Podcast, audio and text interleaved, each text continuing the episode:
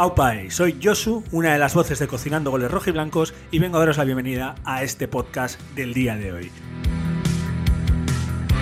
Como no, lo primero es lo primero y es agradecer tanto a los nuevos oyentes que os estáis sumando por primera vez por acercaros a un podcast que habla del Athletic para el Athletic, de nuestras aventuras y desventuras tanto en primera como con los cachorros y de todo lo relacionado con la clave rojiblanca.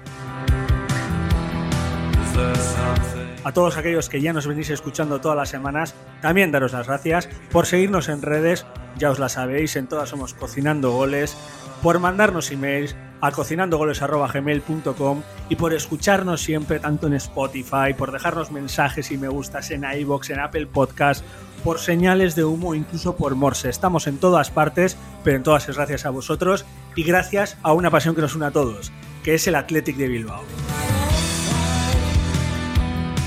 Así que muy sencillo, nos atamos los cinturones, nos colocamos nuestras camisetas rojiblancas y comenzamos un día más en Cocinando Goles Rojiblancos, Datos y Fútbol con el Athletic.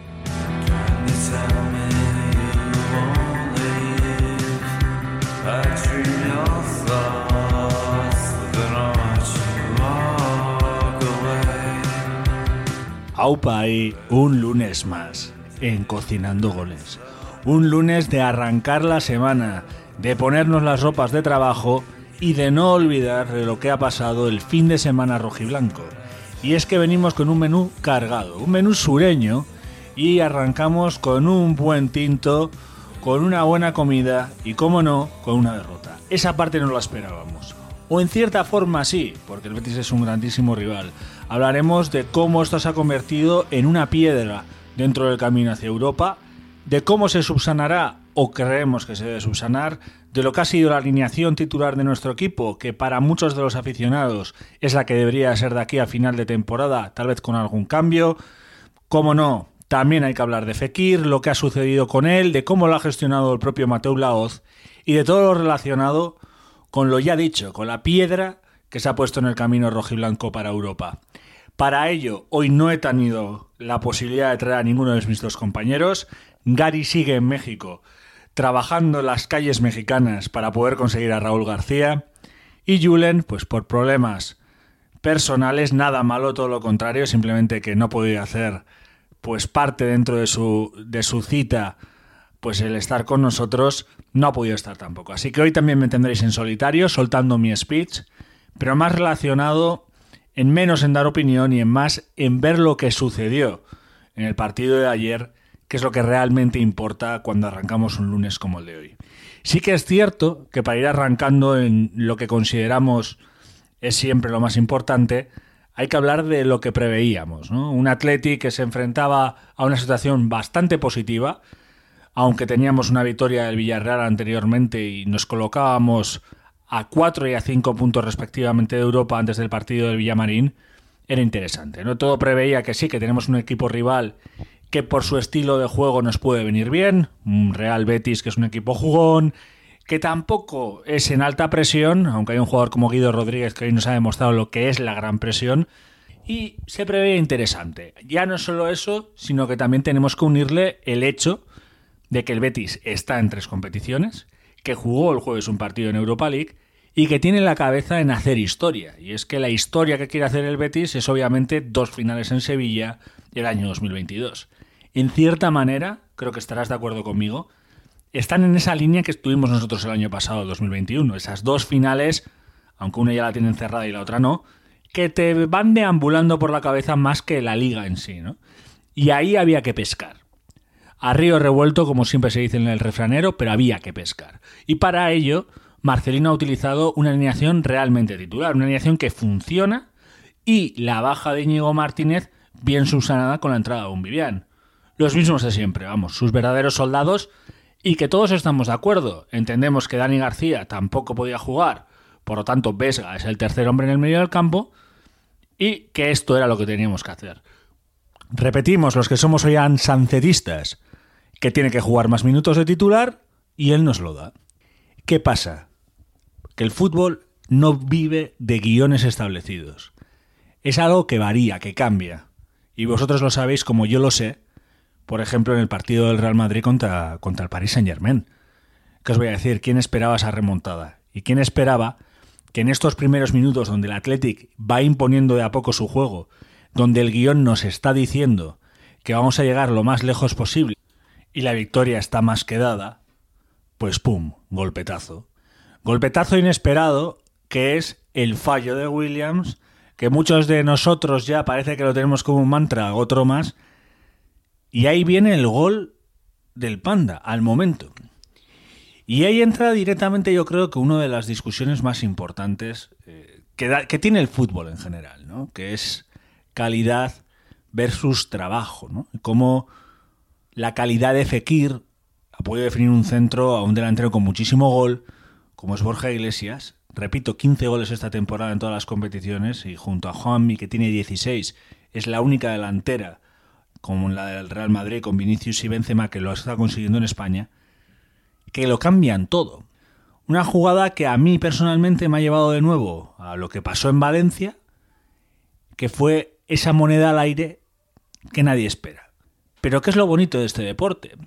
Esa moneda al aire, aparte de parecer suerte, tenía detrás algo que no esperaba yo, pero que sucede. Y es la primera de las guerras eh, en el campo de las que os quiero hablar hoy.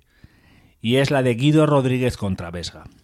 A Vesga hoy le tocaba un papel muy complicado y en el fondo a Guido Rodríguez también. Y era el mismo papel. Frenar la creación del juego del equipo rival. Sí que es cierto que la creación del juego del Betis es más compleja que el Athletic en la situación de que tienes dos tipos como son Canales y Fekir, uno más enfocado en construir y el otro pues en acabar y en construir, que hace labor más compleja para Vesga. Pero Vesga no ha podido o no sabe ser o no puede ser, por diferentes razones, el Dani García 2.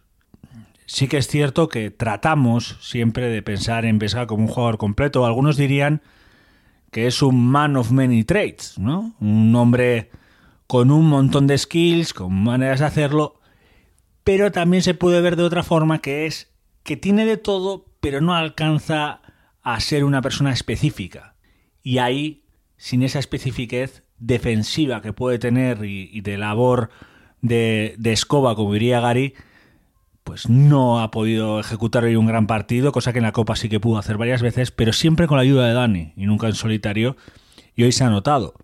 ¿Por qué se ha notado? El Athletic en ningún momento en esa primera parte, antes y después del primer gol y el único gol del partido, ha sido capaz de robar esos balones, en que no llegan esos balones a esos jugadores creativos y presionar alto, algo que siempre se ha intentado hacer incluso cuando jugamos fuera. En cambio, Guido Rodríguez ha sido para mí estelar en el, en el partido del Betis. Vencedor tenía que pensar vertical, y el pensar vertical equivalía también en pensar en Muniain y generar esos espacios, esos espacios para que corriera Williams y metiera sus goles. Vencedor ha hecho en la primera parte solo 4 de 6 en pases largos. Y sí, has acertado un montón de esos pases largos, pero ¿en qué condiciones las has dado y a dónde han ido? Porque Guido Rodríguez siempre estaba molestando. Siempre estaba cerca de donde debería de estar el balón en el medio del campo. Siempre ha estado corriendo en esa primera parte cerca y pegado como si fuera su sombra de vencedor. Y ese duelo ha hecho que el Betis sea el equipo que tuviera la, la maneja, ¿no? Que fuera el equipo que llevara ese reloj de arena y que le diera la vuelta al tiempo y que los que corriéramos pues contra el tiempo fuéramos nosotros. Y ahí cambia todo. Cambia todo de una forma que no gusta y es que yo creo que todos los aficionados ya veíamos muy complejo lo que iba a suceder. Aparte de eso, hay que sumarle el otro duelo de la primera parte que ha tenido una continuación diferente en la segunda. Y es que Fekir ha sido un hombre clave, jugón, moviéndose en cualquier lado. Aún me acuerdo cuando dijimos que Sancet nos encantaría que fuera el nuevo Benzema. Y ese recuerdo me ha venido, ¿por qué? Porque Fekir en el fondo hace de Benzema. Otra vez, repito, salvando muchas las distancias. Su manera de generar juego, su manera de moverse en cualquier lado. Y esta vez cargarse mucho en una banda izquierda donde el propio Yuri ha agarrado una tarjeta amarilla muy pronto y lo han destrozado.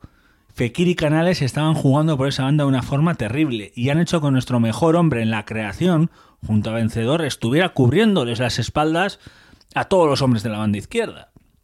Y es que Muniain ha tenido que hacer un trabajo defensivo terrible en la primera parte también, y eso era inesperado. Pero lo que por desgracia no se está convirtiendo en inesperado, y solo lo digo en los programas en los que estoy solo y no cuando estoy con Gary, es una percepción que tengo con, con Oyan Sanzet. Y era un partido complejo para destacar, pero al mismo tiempo pienso que es un jugador que está demostrando, como todo jugador joven, que cuando el guion está a favor, el guion, ya no digo el partido, el guion está a favor, destaca mucho y muchísimo, pero cuando hay algo que se interpone y cambia, todavía le cuesta. El partido de hoy era para él coger los galones en la primera parte. Repito, no podemos echarle la culpa del partido y lo que ha sucedido a Jan Sanzet. Eso sería terrible y sería, pues no sé, meternos en la, en la bufanda del forofo y la bufanda del forofo nunca ha ganado partidos. Normalmente lo suele perder. Ollán Sanzet no ha podido ser protagonista en esa primera parte. Darle una vuelta, decir, vale, nos ha metido gol, pero yo soy ese jugador. Muniain sí que lo ha sido, pero en unos minutos muy concretos de la segunda, de los que hablaré ahora. Pero el que ha sido protagonista en esa primera parte por parte de Athletic ha estado en esa banda derecha que ha sido Berenguer. Lo ha intentado, lo ha trabajado, y eso es lo que le pedimos un poquito también a, a Sancet. No que, se, que lo intente y trabaje, sino que su presencia también se acentúe en esos partidos complejos donde se exige ese carácter. Vendrá, lo repetimos la semana pasada y lo repetiremos siempre, confiamos en él y como siempre se dice, la inconstancia de todos los jugadores de talento es algo esperado, pero a la vez es lo que les hace tan mágicos, como el profe Fekir, que hoy ha sido mágico en dos apartados muy extraños. Y en la segunda parte, que es de la que os voy a hablar ahora, lo primero que he pensado antes de, de hacerlo, de hacer el comentario y de preparar todo esto es, no existen segundas partes buenas. O la única son, pues bueno, Star Wars y El Padrino, ¿no? Y en cierta forma ha sido algo así, pero hay que decir que ha habido un cambio clave que ha hecho que durante 15-20 minutos esa frase no fuera así. Y el cambio ha sido la entrada de Nico Williams y la entrada de Valencia. Inesperado sin duda alguna por mi parte la salida de Iñaki por Nico. Sí que es cierto que yo me planteaba que saliera Muni, que luego por suerte no ha salido y, y la ocasión más importante de gol ha venido por su parte, pero ha sido un cambio muy interesante. Interesante porque una vez más vemos que Marcelino, y lo habéis visto vosotros también, apuesta constantemente por meter a Berenguer como un segundo delantero. Si hablábamos de Vesga como un man of many traits, sin duda alguna Berenguer sí que lo está demostrando y tal vez del lado de no el que mucho abarca poco aprieta, sino es que este abarca y también aprieta. ¿Qué ha conseguido con ello Marcelino? Y esta es mi opinión. La salida de Valenciaga lo que ha conseguido ha sido que tengamos un baluarte defensivo protegiendo esa banda izquierda, donde ya Fekir y Canales con el paso de los minutos no tenían esa facilidad y ese movimiento, con el paso de los minutos, porque por fin el guion de los minutos y Europa League se estaba corroborando, ya el Guido Peleón ya no molestaba tanto y teníamos un jugador concreto, que es puro concreto y cemento armado en lo defensivo, y ha soltado a Muniain para que juegue más al medio. Con ello también hemos conseguido, en cierta forma, jugar con dos falsos nueve, dos jugadores como eran Berenguer y Ollán, de puro movimiento, que no se acercaban y a base de esos movimientos más alejados de la portería, que los centrales saltaran y se generaran espacios. Espacios que un Williams, en este caso Nico, veloz como su hermano, y punzante, pero en el lado de la banda, aprovechara para generar jugadas y posibles segundas jugadas. Esos 15-20 minutos antes de la expulsión de Fekir han sido mágicos. Mágicos no porque ha sido un juego fenomenal, pero mágicos porque nos han dado la palabra esperanza a todos los hinchas del Athletic. Se podía empatar. Porque al final del día lo que realmente importaba de este partido era que el plan Europa League continuara. Porque es el partido más complejo de los cuatro, de un bloque de cuatro, de tres partidos de casa y uno de fuera que teníamos. Y en esos 15 minutos hemos estado cerca. El Betis comienza a bajar, Canales a ponerse nervioso y Fekir en una falta en la que ha participado con De Marcos, que parece que han sido los dos jugadores importantes de la segunda parte, ha hecho un gesto extraño. al principio de esa segunda parte. Como un golpecito, algo inesperado. Y en ese momento, yo te lo juro, lo primero que he pensado es, señores, hoy Fekir no acaba el partido. Y ahí, dicho y hecho, Fekir no acaba el partido y creo que sin querer se ha convertido en el oxígeno que necesitaba el Betis para acabar ganando este partido.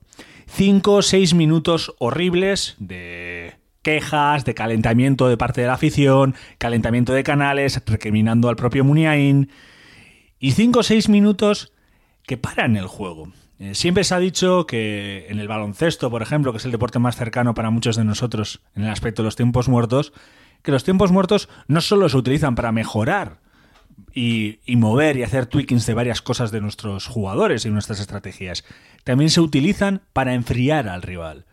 Y de forma no consciente, porque yo creo que Fekir no estaba siendo consciente, ha enfriado al Athletic.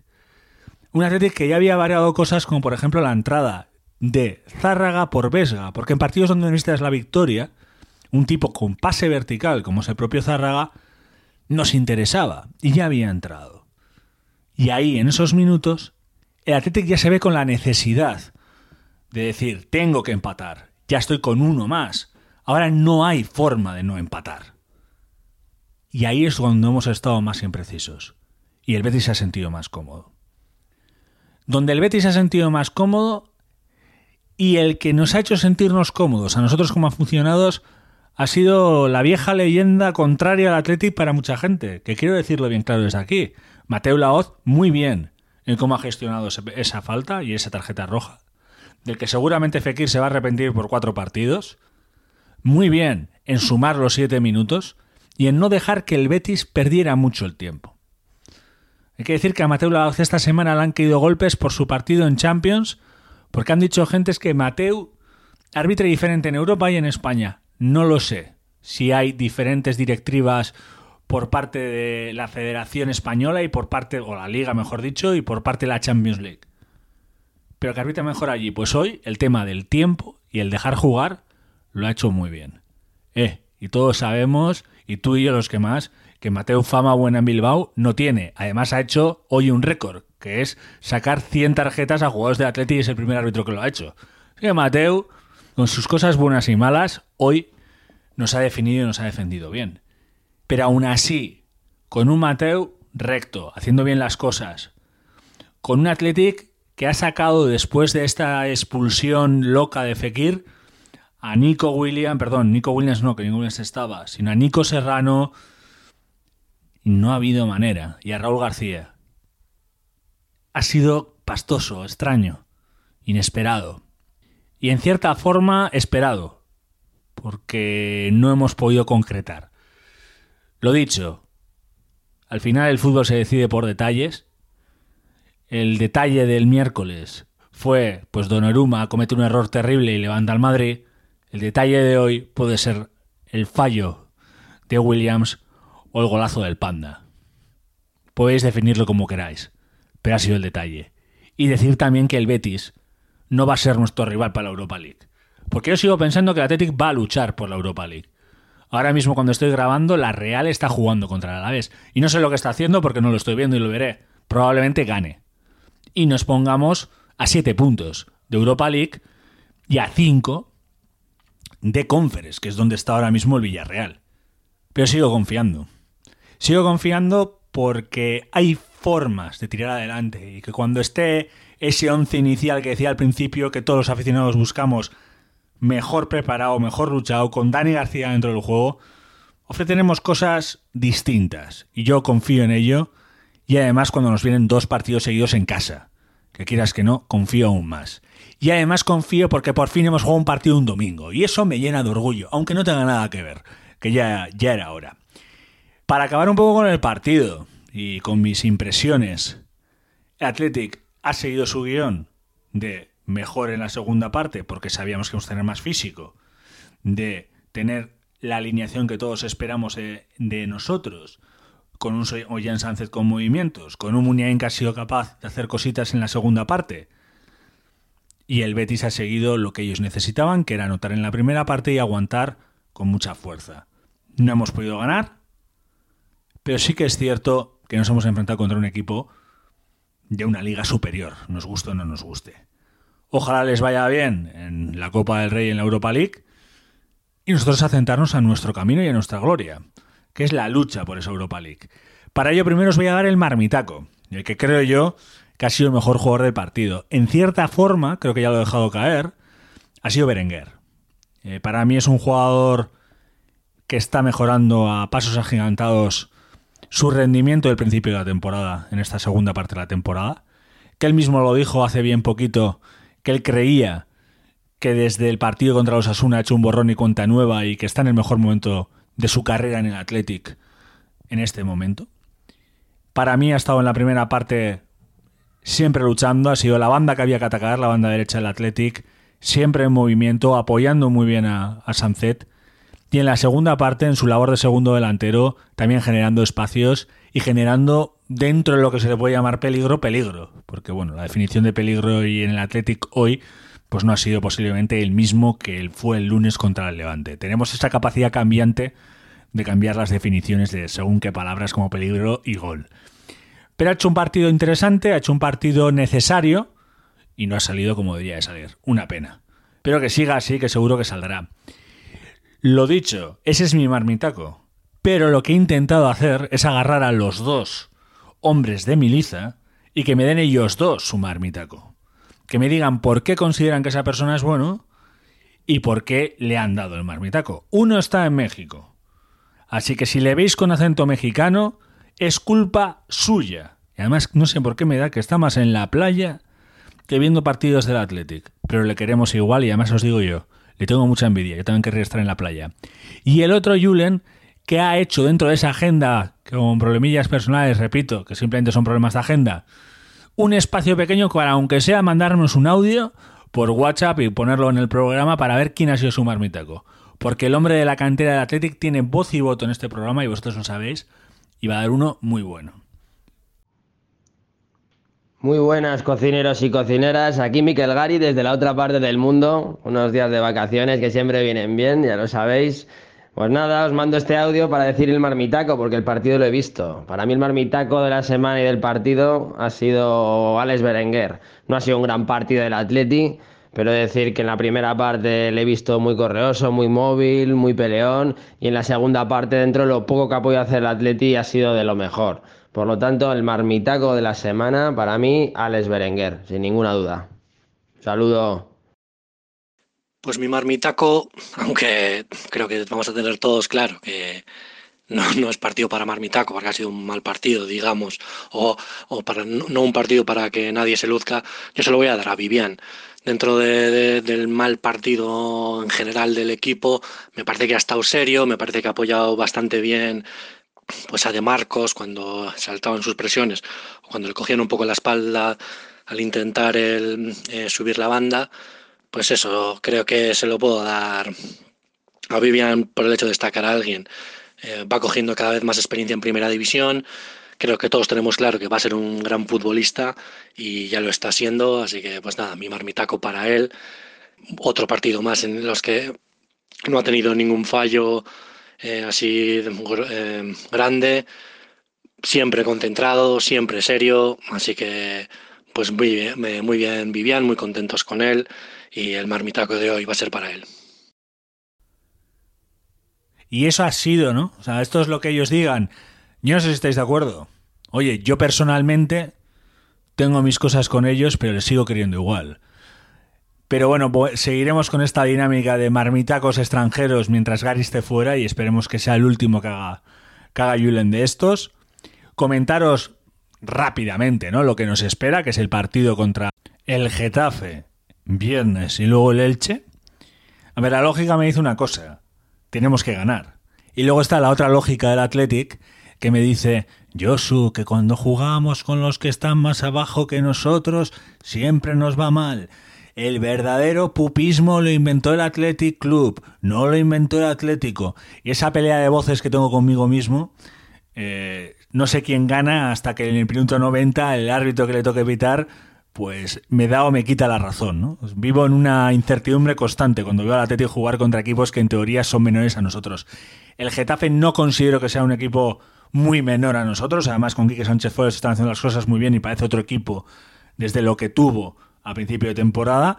Iba a ser un partido de pura lucha, ¿no? De dos equipos planteando un juego interesante, que es el de aquí hay que ganar y sacar puntos como sea. Esperemos que seamos nosotros y que aprovechemos a Mamés como lo aprovechamos en el partido de Levante. Últimamente, además, eh, os habréis dado cuenta vosotros también, y tú en particular, que el Athletic está haciendo muy buenas segundas partes en el aspecto goleador. Ya no solo en el partido contra la Real Sociedad y el Levante, sino vienen con otros partidos también. Y creo que el tema físico nos está ayudando muchísimo y tener jugadores frescos como Nico Williams siempre ayuda. El partido contra el Getafe es el típico partido donde un jugador de calidad, y jugador de calidad hablamos de un jugador impredecible, de toma de decisiones rápidas, puede cambiar todo el juego. En un segundo. Muni lo es, pero siempre juega a los 90. Nico lo es, está jugando 40-45 minutos. Y Ollán lo es. Aunque últimamente, como lo he dicho antes, parece que solo funciona cuando el guion está adecuado para él. En este caso el guion está adecuado. El partido es en Samamés. Vale, es un rival duro, feo, muy feo. Pero como dijimos contra el Levante, son los partidos que hay que ganar para llegar a Europa League. El del Betis era perdible. El del Getafe debe ser ganado. Porque creemos en este proyecto y porque creemos que podemos hacerlo. Y para ello yo voy a poner mi resultado. Porque estos dos solo me mandan marmitacos, pero yo os doy el resultado. Y vamos a ganar 2-0 en Sama. 2 ceros no, 2-0 en Samamés. Y vamos a seguir con el sueño europeo hasta el final de los días. Pero lo más importante es que vamos a disfrutar con el Athletic y sufrir, que ya hemos puesto la piedrita del viaje hoy en Sevilla, pero le vamos a dar un golpecito en Samamés y en el partido contra el Getafe y a seguir todos sonriendo y para adelante. ¡Viva el flower powerismo! Pero bueno, voy a tener que ir despidiéndome con este flower powerismo. Visto, me venido arriba, yo solo. Y daros las gracias por haberme escuchado en estos dos programas un poquito especiales, por temas diferentes que se nos escapan a todos y que yo sé que no son los más idóneos, pero bueno, trato de que sean lo más divertido posible y lo más entretenido y siempre agradezco pues que me deis esos cariños y esos amores en privado que bueno, que, que vienen muy bien para poder seguir haciendo el proyecto. Muchísimas gracias a todos vosotros, como siempre, que tengáis una grandísima semana, que siempre son duras comenzadas y, y duras a finalizar, ¿no? Así que que os vaya muy bien, feliz, feliz semana Feliz semana también para Gary en México, que siga disfrutando en la búsqueda de Raúl. Ojalá que Julen vuelva pronto, que lo sé que va a hacer, porque siempre nos deja un espacio en su agenda, así que cuando esté la agenda perfecta volverá. Y otra vez, como dice Gary, AUPA Athletic. Y AUPA todos vosotros. Agur. Lo dicho, es un gustazo contar con vosotros para hablar del Athletic y para poder hablar de lo que más nos apasiona. Os esperamos la semana que viene, un día más y otras aventuras y desventuras de nuestro club favorito, de nuestra forma de vida. Para pasar esta semana yo os recomiendo la receta perfecta. Meterte en esas redes, buscarnos y hablarnos. Nos conocéis, somos en todas cocinando goles. Y como no, también os podéis escribir, os escuchamos y os leemos. En el email, también lo conocéis, cocinandogoles.gmail.com pero lo más importante y donde siempre nos encontraremos es en San Mamés. Así que chicos, hasta la semana que viene y sigamos animando al Atlético.